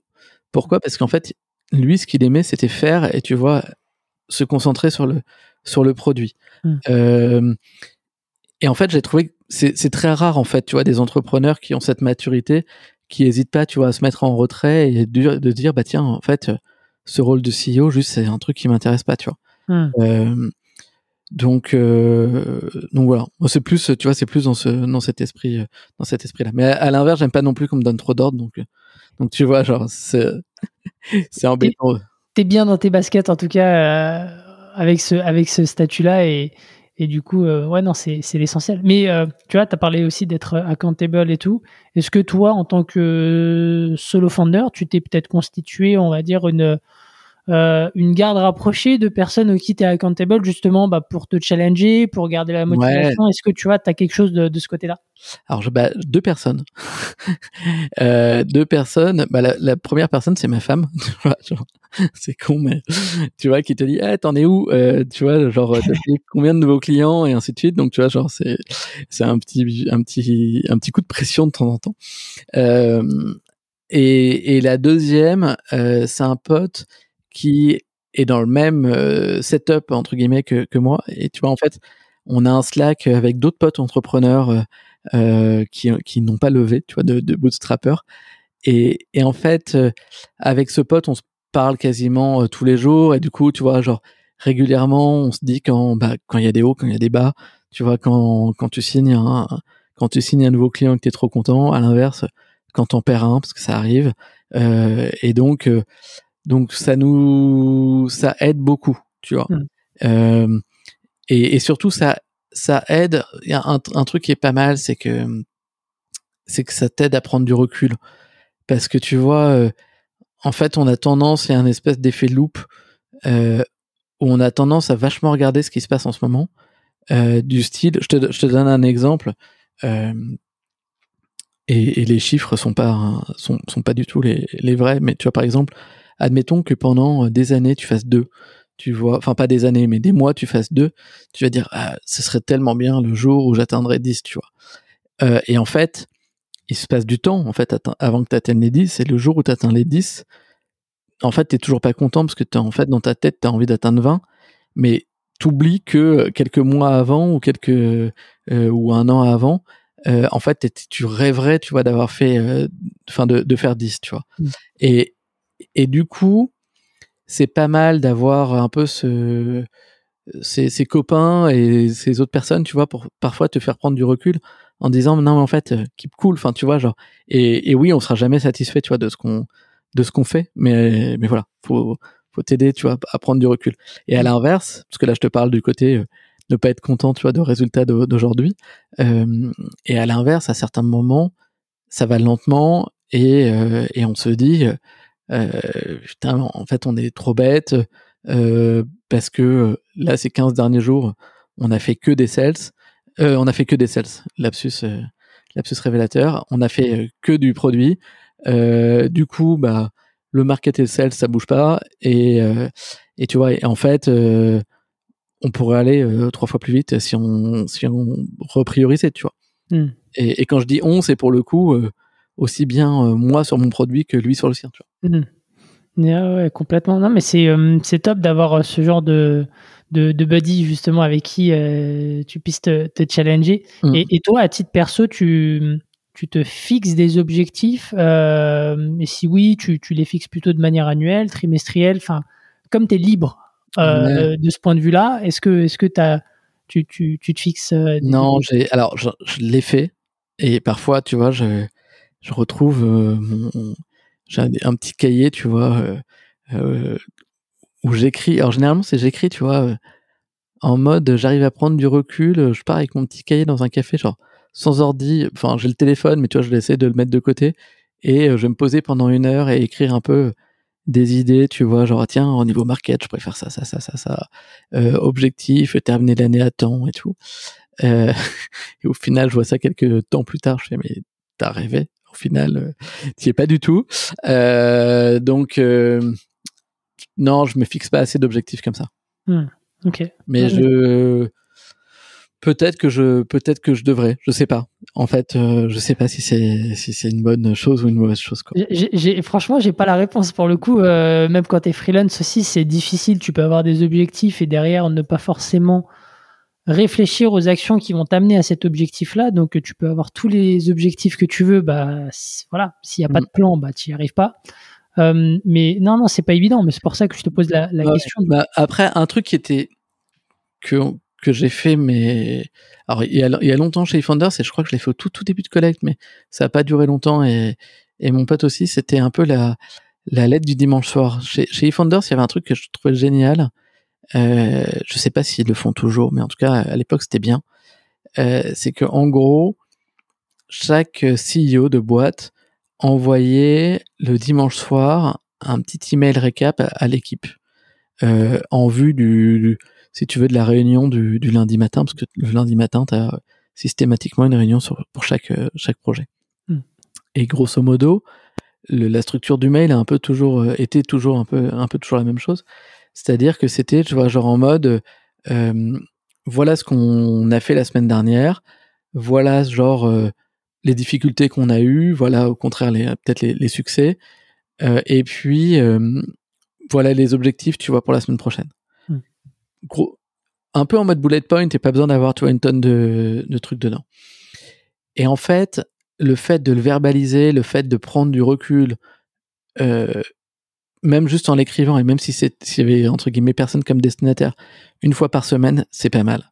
Hmm. Euh, et du coup, c'est peut-être quelque chose, tu vois, où il faudrait que je me force en fait à le, à le refaire, à effectivement te fixer euh, des, des petits goals, tu vois, semaine par semaine, tiens, il faudra aller chercher tant de MRR ou aller closer tel deal et au moins la semaine d'après tu te dis mince je l'ai toujours pas fait et, ça te met un peu sous, sous pression quoi donc ça c'est ça c'est un bon point tu vois genre pour vraiment pour le le côté semaine après semaine tu vois pour te te maintenir un peu sous sous pression euh, et après je pense que sur du moyen long terme euh, faut aussi fixer d'autres euh, on va dire d'autres moyens pour pour te fixer des, des objectifs quoi hmm. ouais ouais complètement à, à remettre en place tu vois peut-être Ouais. début d'année. mais je, on, on, a toujours plein de bonnes intentions et derrière, bah voilà, faut, faut... en fait, je pense qu'il y a plein de méthodes. Il faut juste trouver la méthode qui te convient le, le mieux et qui colle à ton agenda, à ton tempérament, à tout ça. Euh, mais ouais, il n'y a pas qu'une seule méthode. C'est juste, euh, bah, j'étais curieux de savoir. Euh, du coup, comment est-ce que côté organisation, t'organises, enfin, tu vois, tu, tu tu gères ton agenda. Euh, tout à l'heure, tu disais euh, dans ton exemple, tu vois, euh, j'ai passé, je sais pas, deux semaines en sales. Est-ce que du coup, c'est comme ça Tu fais une semaine, une semaine, une semaine? Enfin, j'ai essayé, mais j'ai jamais réussi. entre autres, inspiré par un, un entrepreneur qui s'appelle John Wong Fook, qui est le, le fondateur d'une boîte qui s'appelle Banner Beer. Banner Beer, c'est un peu ce que fait Abyssal. Tu avais reçu Sandro, mmh. je crois, sur ton podcast. Ouais. D'ailleurs, je l'ai reçu aussi. Et, et tu vois, et, et en fait, euh, euh, ils font un peu la, ils font un peu la même chose. Et, et donc John, il avait hum, trouvé comme principe. D'ailleurs, je crois qu'il a posté un, un, article de blog il y a pas très longtemps sur, sur le sujet, euh, sur le fait que, euh, en gros, lui, la routine qui marche bien pour lui, c'est de dire cette semaine c'est marketing, cette semaine c'est produit. Hmm. Euh, j'ai essayé de le faire, j'ai pas réussi parce que euh, parce qu'en fait, je me retrouve toujours avec des urgences. Enfin, ce que je t'ai dit tout à l'heure, tu vois, sur le, le, fait de continuer de courir derrière les, urgences. Euh, L'urgence, c'est un client qui te dit tiens, il y a un bug à tel endroit, tu vois. Bon, bah, tu vas pas lui dire ah désolé, cette semaine c'est semaine mmh. marketing. Euh, mais promis, dans dix jours, ce sera fixé, tu vois. Genre, mmh. bah non, en fait, tu, tu, le fais tout de suite, tu vois. Euh, donc ça, de ce point de vue-là, c'est assez compliqué à tenir. Après, je m'étais dit bon bah je vais faire des jours, tu vois, genre le lundi je fais ça, le mardi je fais tel autre truc et tout j'arrive pas à le tenir non plus. Donc malheureusement, pour l'instant, mes semaines, c'est plus, tu vois, 80% de produits. Euh, donc euh, quand je dis produit, c'est euh, du dev au sens au sens large, tu vois, de l'évolution de, de, la plateforme mmh. et on va dire 10% de customer success parce que bah, il y a quand même des demandes, tu vois, de la part des de la part des clients et puis 10, 10% sur le reste, tu vois. Mmh. Donc c'est pas du tout équilibré. Il faudrait que j'arrive à le on va dire à rééquilibrer euh, à rééquilibrer tout ça. Mais je pense que comme beaucoup de de de mecs qui qui dev, euh, on aime bien se réfugier dans dans le produit et, et pas forcément envie, tu vois, de, de faire le reste quoi. Ouais. Ouais, ouais non mais je et et, et puis euh, tu as aussi cette logique 80-20 aussi de ton côté, c'est-à-dire il faut être il faut être enfin, tu as plusieurs sujets, il faut que tu ailles à l'essentiel. Tu peux pas te permettre de, de, de trop t'éparpiller de ton côté. Euh, ouais, alors ça, c'est un truc sur lequel, pour le coup, je pense que je progresse de plus en plus là-dessus. Tu vois, de pas hésiter à, à être plus sharp. Alors pour reprendre, je sais pas trop comment je pourrais le traduire en, en anglais, mais tu vois, plus franc en fait sur sur des décisions et des choses comme ça, et te dire, ok, en fait, ça suffit, c'est bon. Mmh. Genre, euh, passe à la suite, tu vois. Euh, et où parfois, euh, mais ça c'est un peu un, un, de mes, un de mes travers, où parfois je sais que certaines actions peuvent me prendre un temps fou, et je vais attendre le dernier moment pour les faire, euh, pour, euh, on va dire, être certain de pas passer trop de temps dessus. Hmm. Si tu connais le principe de la loi de Parkinson. Ouais, complètement. Euh, plus on accorde de temps, plus, plus on prend son temps et, et inversement. exactement. Et du coup, tu vois, si demain je te dis, bon bah voilà, Eric, t'as as deux jours pour écrire un blog post, hmm tu peux être sûr que tu vas passer les deux jours dessus, tu vois. Mm. Euh, à l'inverse, si c'est OK, euh, tu as deux heures pour sortir 4000 mots, bon, bah, tu passeras les deux heures, tu vois. Mm. Donc, alors, heureusement, enfin, ou, ou malheureusement, euh, c'est pas euh, extensible, tu vois. Genre, ça peut pas être, t'as deux jours pour sortir tout un sas de ouf et tu le codes hyper, hyper vite. Mais, mais cela dit, c'est vrai que, que le fait parfois d'être sous contrainte, ça nous fait bosser plus vite, quoi. Mm. Ok, donc tu, tu, te challenges un petit peu euh, comme ça euh, euh, aussi. Ok. Et, et, niveau outils derrière pour faire tourner un peu la machine et peut-être automatiser un maximum de tâches de, de ton côté, c'est quoi un peu ta stack? Alors, ma stack, je, je t'avoue que j'automatise pas assez de choses. Hmm. Et j'aimerais vraiment euh, un jour prendre du recul et automatiser beaucoup plus de choses. Euh, mais euh, bah, ma stack, euh, j'ai un peu de Zapier, j'ai bon, des outils qui te rendent service, enfin tout au quotidien. Je t'ai cité Calendly tout à l'heure. Tu vois, ça me fait gagner un peu de, ça me fait gagner quand même un peu de temps. T'as Crisp aussi, non? J'ai Crisp, ouais, ouais. Crisp qui, qui, qui me rend énormément service parce que parce qu'en fait tout mon support je le gère avec avec Crisp et ça c'est quand même super cool parce qu'en fait, même quand t'es pas derrière l'ordi et que t'as, euh, si tu veux, t'as ta notif sur euh, sur le téléphone, bah tu peux répondre à tes clients et, et moi qui ai des clients bah, un peu partout, bah du coup ça me permet quand même, tu vois, de d'être responsive en étant euh, en ayant, on va dire, une vie perso à côté. Mmh. donc ça c'est plutôt c'est plutôt cool. Qu'est-ce que je peux te citer d'autre après? Pas, pas tant que ça. Tu, Slack, forcément, tu vois, dans lequel il y a pas mal de choses qui se, qui se déversent. Euh, et après, je dois faire énormément de, comment dire, d'efforts. Tu vois, je, je me, j'essaye de passer sur Notion, mais je n'y arrive pas. Ah ouais? Euh, Ouais, je, je sais pas. Je suis, j'ai un espèce de blocage, tu vois, euh, où j'arrive pas à, à faire tout ce que je voudrais faire, tu vois, sur, sur Notion. Ça serait pour quel usage euh, de ton côté? Ça serait peut-être euh, une knowledge base pour, euh, pour tes, tes, clients au niveau du support? Enfin, ça serait quoi? Bah, Idéalement, en fait, mettre vraiment. Oh, tu vois, aujourd'hui, j'ai des articles ou des notes, tu vois, qui sont dans Notion. J'en ai d'autres qui sont dans Slide. Mmh. j'ai, moi, mon, mon, on va dire, mon support au quotidien, c'est Trello. En fait, je suis, euh, j'ai encore tout qui est dans Trello. Et, et, tu vois, et du coup, ça veut dire que j'ai Trello d'un côté, j'ai, j'ai des choses dans Notion et dans Slide. Euh, en fait, il y en a un petit peu partout. Et tu vois, je me dis, bah, à un moment donné, ce serait bien, tu vois, de tout concentrer à un même endroit. Et Notion m'a l'air d'être pas mal pour ça, tu vois. Ouais, Donc, euh, c'est plus dans cette, dans cette logique-là où je me dis, ouais, il y a, y a, sans doute quelque chose à améliorer, mmh. à améliorer là-dessus, quoi.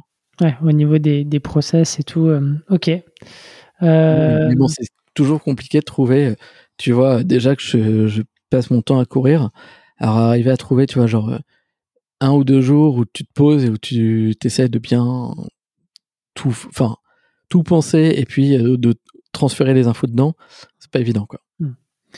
Et euh, un autre truc, enfin une autre question qui s'était pas posée tout à l'heure, mais euh, j'en profite là parce que ça reste quand même dans le sujet, on va dire euh, solopreneur, c'est-à-dire que, enfin solo founder. Euh, comment comment est-ce que c'est perçu par tes clients le fait que que, que tu sois seul? Déjà Est-ce qu'ils le ressentent? Parce que tu vois, depuis tout à l'heure tu dis on et Ouais. tout. Est-ce qu'ils le ressentent? Est-ce que est-ce que je pense qu'ils en ont pas la moindre idée. ouais Il y en a d'autres où ils le sont, où, enfin où ils le savent très bien. Euh, je pense que ce qui rassure maintenant, c'est que je suis sur le marché déjà depuis un petit bout de temps Mm. et que tu vois que c'est facile en fait d'avoir des références. Euh, donc euh, et que bah, les références sont bonnes et que tu vois le, euh, enfin mes clients sont satisfaits de la solution. Donc tu vois, je pense que c'est le, le point qui te rassure le, le plus. Après, euh, t'as d'autres, on va dire, de toute façon, le, on va dire le mec qui a besoin d'être rassuré parce qu'il a besoin d'avoir entre guillemets une super grosse équipe en, en face, même si on était deux ou trois, ça, pour le coup, ça changerait pas, euh, tu vois, fondamentalement les, les choses. Moi, j'ai quand même un parti pris là-dessus, c'est que je suis pas là pour mentir, tu vois, je dis on, mais euh, si on me pose la question, je vais pas dire ouais, on est 15, tu vois. Hmm. Euh, je trouve que j'ai un concurrent qui a fait ça. Euh, je vais pas le citer, mais mais j'ai un concurrent qui a fait ça et à un moment donné, t'avais euh, carrément des, des faux profils LinkedIn et ainsi de suite. Enfin, tu vois, genre en mode en mode sale. Euh, et en fait, je me dis jamais je ferai ça parce que on est sur un métier où on nous confie des choses qui euh, peuvent être confidentielles, tu vois. Euh, donc on est sur un métier qui qui est lié à de la confiance. Euh, donc si tu commences à mentir en fait sur qui est dans ton équipe, bah tu vois, tu vas mentir sur quoi après? Sur euh, quels sont tes principes de sécurité, ainsi de suite ou enfin. Et en fait je trouve que c'est vraiment tu pars quand même sur une très très mauvaise base quoi. Donc euh, donc voilà. Ouais. Moi je je mens pas dessus. Euh, S'il y a des gens qui ont trop peur, bah tant pis pour eux, tant pis pour eux. Après la plupart du temps on trouve tu vois des on va dire des moyens de les de les rassurer. Mm. Euh, Tu vois par exemple j'ai des clients euh, qui me disaient mais euh, nous on a on- enfin qui avaient des craintes déjà d'un point de vue sécurité. Donc tu vois on a bossé sur euh, des comment dire ce qu'on appelle des pen tests, tu vois pour Ouais. Pour vérifier la solidité de la plateforme. Euh, Il y en a même sur lesquels on a développé Collect, mais en fait les documents ils sont stockés chez eux. Donc tu vois, genre vraiment on a fait des un peu de un peu de dev pour que ce soit, euh, euh, je vais pas dire plus sécure, mais en tout cas euh, eux ça les rassure parce que les documents ils sont directement uploadés chez eux. Mm. Euh, et tu vois et comme ça entre guillemets le doute bah en fait il, il diminue quoi. Hmm. Ok, ok, ok. Oui, donc il y, a, y a des opportunités qui peuvent passer à la trappe, mais mais mais j'ai envie de te dire euh, tant mieux pour toi. Comme ça, Ouais. ça fait le tri rapidement dans le process euh, commercial et tu mets pas trop d'efforts. Ouais. Euh, plutôt Ah, ça, que de signer et d'avoir cette déception derrière de d'avoir Ouais, ouais. Bah, ça, ça c'est aussi un truc, tu vois. euh, je t'ai dit tout à l'heure que j'avais appris à être un peu plus sharp. Euh, c'est un truc auquel aussi que j'ai appris, c'est quand parfois je vois des leads et je sais très bien et quasiment dès le début que ça va pas le faire avec eux. Et en fait, je préfère euh, quasiment de moi-même euh, nous disqualifier euh, et leur dire plutôt que tu vois que de que de continuer et au final de pas aller de pas aller plus loin. Je te donne un je te donne un exemple. Il y a quelques il y a quelques temps, euh, j'ai été contacté par euh, les en gros l'équivalent de la caisse des dépôts en Nouvelle-Zélande. Et donc ils cherchaient un outil comme Collect pour leurs auditeurs pour pouvoir récupérer tout un tas de documents euh, pour, pour les auditer. Et, et en fait, leur process est fait de telle façon que, mais ce qui, enfin, ce qui peut être logique d'une certaine façon, c'est en gros, ils vont vérifier d'un point de vue fonctionnel dans un premier temps quel est le produit qui leur convient le mieux, et ensuite, au fur et à mesure, tu vas commencer à rentrer dans un process qui est plus d'achat, tu vois, du style, euh, tiens, quelle est la taille de la boîte, est-ce que vous avez tel certificat, et ainsi de suite. Mais du coup, ça, tu le passes assez tard. Et, et en fait, euh, ça veut dire que toi, pendant ce temps-là, tu peux faire 2, 3, 5 démos euh, ou euh, des calls où ils te disent Ah ouais, mais alors, nous, euh, idéalement, il faudrait que vous développiez telle ou telle ou telle feature, tu vois, pour qu'on puisse commencer à vous utiliser. Mais sauf qu'en fait, il y a très très forte chance que de toute façon, à la fin, tu passeras pas. Mm. Euh, et ça, en fait, à un moment donné, tu vois, il faut être conscient de ses forces et de ses faiblesses. Aujourd'hui, Collect n'est pas encore, en tout cas, enfin, ce sera peut-être le cas dans quelques temps, tu vois, mais pas encore certifié euh, ni ISO ni SOC 2. Euh, bah, pour bosser avec ce genre de boîte, tu vois, ça va être quasiment impossible. Mm. Euh, et en fait, vaut mieux te disqualifier dès le début et pas faire les 5 ou 10 calls plus les propositions commerciales et tout, plutôt que, tu vois, que d'aller loin et au final de te faire recaler au dernier moment. Mm. quoi. Ouais, ouais, complètement. Ouais, faut faire, faut faire, faut que tu fasses des, des choix là-dessus. Euh, tu, tu, tu te laisses pas, on va dire, euh, avoir par le côté un peu euh, shiny de l'opportunité et voilà, et que derrière ça se traduise par euh, par un euh. Ok. Exactement. Euh, C'était le cas, tu vois, au- sur les premiers mois, une grosse fintech, tu vois, pas mal bossé avec eux. Enfin, ils ont été clients pendant un moment et, et après, tu vois, ils se, se sont dit, bah tiens, on va faire une intégration plus profonde, ainsi de suite. Les opérationnels étaient hyper contents de la solution. Et, et tu vois, on a discuté, mais pendant, mais, je sais pas, trois mois, cinq mois, ou un truc comme ça, tu vois. Euh, proposition commerciale, machin, des allers-retours dans tous les sens. Et à la fin, le produit a décidé, a dit, ah bah non, finalement, on va internaliser le développement, tu vois. Mm. Et en fait, moi, j'ai perdu un temps fou. Et, et c'est vrai qu'à l'époque, c'était un contrat, tu vois, je sais pas, peut-être euh, à deux ou trois mille, euh, tu vois, de MRR par, par mois. Et je me disais, tiens, ça, ça changerait totalement la trajectoire, tu vois, de, de Collect, parce qu'à l'époque, c'était, enfin, Collect était tout petit. Et, et en fait, euh, avec du recul, heureusement que ça s'est pas fait, parce que tu vois, euh, je me serais, j'aurais sans doute passé beaucoup trop de temps sur ce contrat. Euh, il m'aurait demandé des choses spécifiques, et au final, j'aurais pas fait, euh, tu vois, tout ce qu'il faut pour euh, pour tous les pour tous les clients, quoi, pour tous les autres clients. Ouais, complet. Ok, ok. Ouais, non, mais hum, c'est, euh, mais, mais c'est super parce que j'allais te dire, euh, ça serait quoi aujourd'hui le, le, le conseil que tu donnerais ou les conseils que tu donnerais au toi, tu vois, euh, du, du d'Alex de début de l'aventure Collect. Euh, J'imagine que ça, ça fait partie des des, des, des conseils. Mais est-ce que tu en aurais d'autres? Est-ce qu'il y en aurait d'autres? Ouais, alors il y en aurait peut-être un, mais encore à, à peser sur, sur certains choix techniques. En fait, à certains moments, tu fais des choix techniques euh, parce que tu vois que ça a du sens en fait euh, à ce moment-là, euh, et, et tu peux les regretter un petit peu après. Euh, tu vois, moi par exemple, mon, enfin mon exemple au sens large, c'est euh, sur la gestion des droits. Euh, tu vois, j'ai fait des, des erreurs entre guillemets là-dessus, mais parce que si je reprends mon premier pricing, j'imaginais pas trop que euh, d'avoir des clients, tu vois, qui aient plus de 10 utilisateurs. Mm. Euh, j'avais pas imaginé ça en fait. Et du coup, j'avais une, une notion de gestion des droits qui était hyper simple. Et aujourd'hui, c'est quelque chose, tu vois, sur lequel je suis en train de revenir euh, à la demande de certains clients et euh, et qui du coup est assez complexe en fait à mettre en place euh, une fois que t'es euh, que t'es déjà live, tu vois, dans, dans pas mal de boîtes.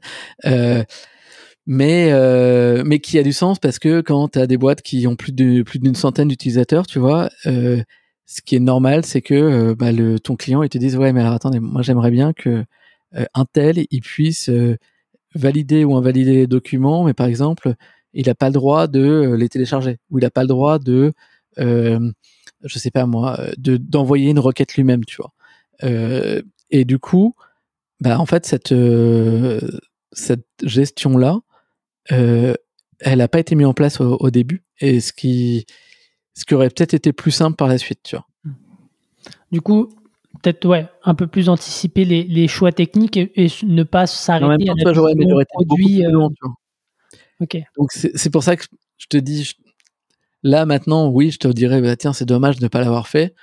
Mais à l'inverse tu vois euh, si je l'avais fait comme ça ça se trouve euh, je t'aurais dit non mais en fait mais quelle connerie euh, euh, la moindre feature, elle prend trois fois plus de temps à développer à cause de ça. Tu vois, j'aurais jamais dû mettre ça en place. Tu vois. Donc, ouais. c'est facile toujours de, de regretter des choses comme ça, alors que, on va dire, les, dans un cas comme dans l'autre, il y avait des pour et des contre. Ok, super. Euh, merci pour le, le partage et, euh, et, la transparence. Du coup, c'est, euh, on passe à la fin. C'est quoi un peu les next steps pour toi avec Collect aujourd'hui? C'est vraiment de positionner Collect sur, comme un outil d'onboarding client.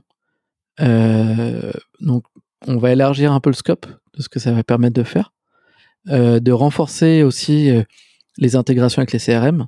Donc, tu vois, sur HubSpot, il reste encore un tout petit peu de boulot. Et l'idée, c'est d'attaquer très très vite les autres, les autres CRM. Euh, et puis bah, faire plus de marketing parce que tu as pu l'entendre. A priori il y a de il y a de quoi faire. Donc euh, tu vois mieux mieux équilibrer son temps et, et faire plus de marketing. Okay. si ma femme écoute elle va dire tu vois tu ok je c'est noté. Euh, très bien. Bah du coup je te pose des petites questions pour pour clôturer. Ouais. c'est quoi aujourd'hui le j'ai ma petite idée et en même temps il y a, y a tellement de trucs que je pense que tu pourrais dire mais c'est quoi aujourd'hui si tu devais citer une chose, le, le, la chose la plus dure dans ton quotidien La chose la plus dure, bah, je, je, vais te dire la gestion du temps, mais ouais, si, si, la gestion du temps, hum. tout simplement. Ok. Euh, c'est quoi un peu le, le meilleur conseil que tu as reçu depuis que tu as monté Collect ah, C'est une bonne question. Euh... je réfléchis. Euh... Le meilleur conseil, je pense, c'est vraiment focus, quoi.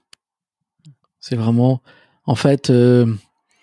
en fait, on a peur quand on quand on fait ça de de se dire ouais, mais je suis en train de si, si je me focus trop, je vais pas avoir assez de clients. Euh, c'est pas vrai. Enfin, je pense pas que ce soit le problème. Euh, je sais pas quelle est la taille du marché sur lequel je, je suis en train de, enfin tu vois, en rétrécissant un peu entre guillemets le, le scope, je sais pas quelle est la taille du marché, mais honnêtement, je pense qu'il y a quand même largement de quoi faire une belle, tu vois, une belle boîte et et il y a pas trop de raison, tu vois, de d'avoir peur quoi. Donc, mm. euh, donc je pense c'est ouais, c'est vraiment focus. Euh, ça c'est c'est un truc, tout le monde te le dit, mais bon ça tu l'oublies aussi vite, mais. Ok, super. Euh, Est-ce que tu as as un livre ou un outil à nous recommander, des choses qui, toi, t'inspirent, tu vois, euh, euh, des, personnes desquelles tu apprends. Oui, je vois la bibliothèque derrière, effectivement. Ouais. Vous, vous le voyez pas, mais il est, il est dans son bureau, il a un setup euh, de, de, pro et il y a une belle bibliothèque derrière.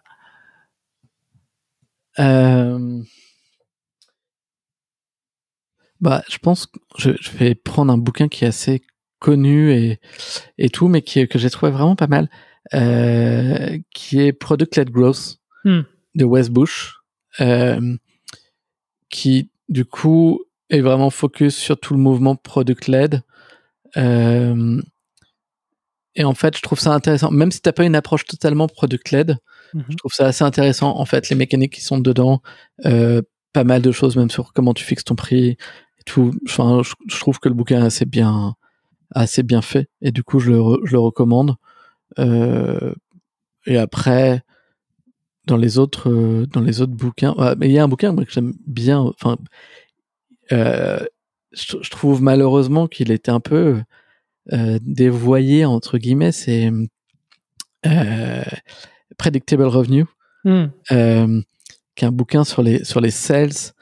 Et, et en fait, ça me fait un peu marrer parce que donc moi je, je l'ai eu en 2014 et à l'époque, tu vois, tu avais quasiment aucune boîte, en tout cas à Paris, qui euh, avait ce framework, tu vois, de, de SDR ou de BDR et mmh. d'account exécutif et, euh, et vraiment cette démarche de, de sales machine, tu vois. Et en fait, à partir de cette période-là, il y a commencé à avoir des boîtes qui ont commencé à vraiment mettre ça en place. Euh, tu vois, je pense entre autres, je sais pas, par exemple à Aircall. Mmh. Euh, et du coup, à vraiment, enfin, systématiser tu vois toute l'approche et, et, tout. Et, euh, et, maintenant, en fait, ça devient un pattern. Enfin, tu vois, tout le monde fonctionne comme ça, quoi. Hmm. Euh, et, et, du coup, je trouve que le bouquin est, le bouquin reste. Je l'ai, je l'ai relu il y a pas très longtemps. Il reste toujours un peu d'actualité, quoi. Donc c'est pas mal. Ok. je crois. On... tu vois. Je me demande si c'est pas le Nodal View qui en avait parlé euh, à l'époque. Euh, super. Bah écoute, merci beaucoup, euh, Alex. C'était super sympa d'échanger avec toi sur euh, ouais sur euh, sur une thématique et enfin ouais une thématique déjà différente et puis sur une structure de boîte qui est un peu atypique par rapport à ce qu'on a l'habitude de voir. Donc c'est cool d'apporter de la variété. Merci à toi. Bah écoute, un grand merci de m'avoir reçu.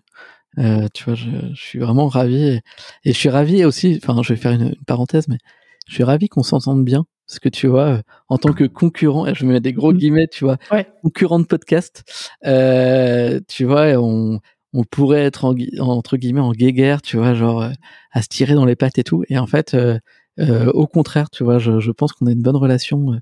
et, et, totalement constructive. Donc, et j'apprécie écouter tes podcasts, tu vois, régulièrement. Donc, donc voilà, un grand merci de m'avoir reçu. C'est cool, merci beaucoup. Et puis euh, je conclurai juste sur ça parce que ça c'est une phrase qui m'a toujours, euh, enfin c'est c'est une phrase que m'a dit un, ami et, c'est vrai que je pense que c'est c'est un peu l'état d'esprit qui je pensais le, le plus productif. C'est euh, tu vois ta, ta Pepsi et ta Coca-Cola et, et, les deux coexistent très bien et, donc il y a de la place pour tout le monde. Donc donc voilà, c'est aussi pour ouais, complètement. Mm. Bah merci beaucoup Alex, merci à tous d'avoir écouté l'épisode jusqu'au bout et moi je vous dis à la semaine prochaine. Ciao. Ciao. SAS Club, c'est terminé pour aujourd'hui. Enfin presque. Si vous avez retenu un ou deux conseils, techniques ou apprentissages, alors pensez à noter SAS Club 5 étoiles sur Apple Podcast avec un petit commentaire pour m'encourager. Et si vous êtes de la team pas de problème, partagez simplement un épisode qui vous a fait kiffer sur vos réseaux sociaux. C'est ce qui m'aide à gagner en visibilité et m'encourage à produire toujours plus d'épisodes. Enfin, si vous voulez collaborer avec un copywriter qui comprend les enjeux métiers et business d'un SaaS, envoyez-moi un message sur LinkedIn, Eric Seclet, S-E-C-L-E-T. Encore merci et à la semaine prochaine.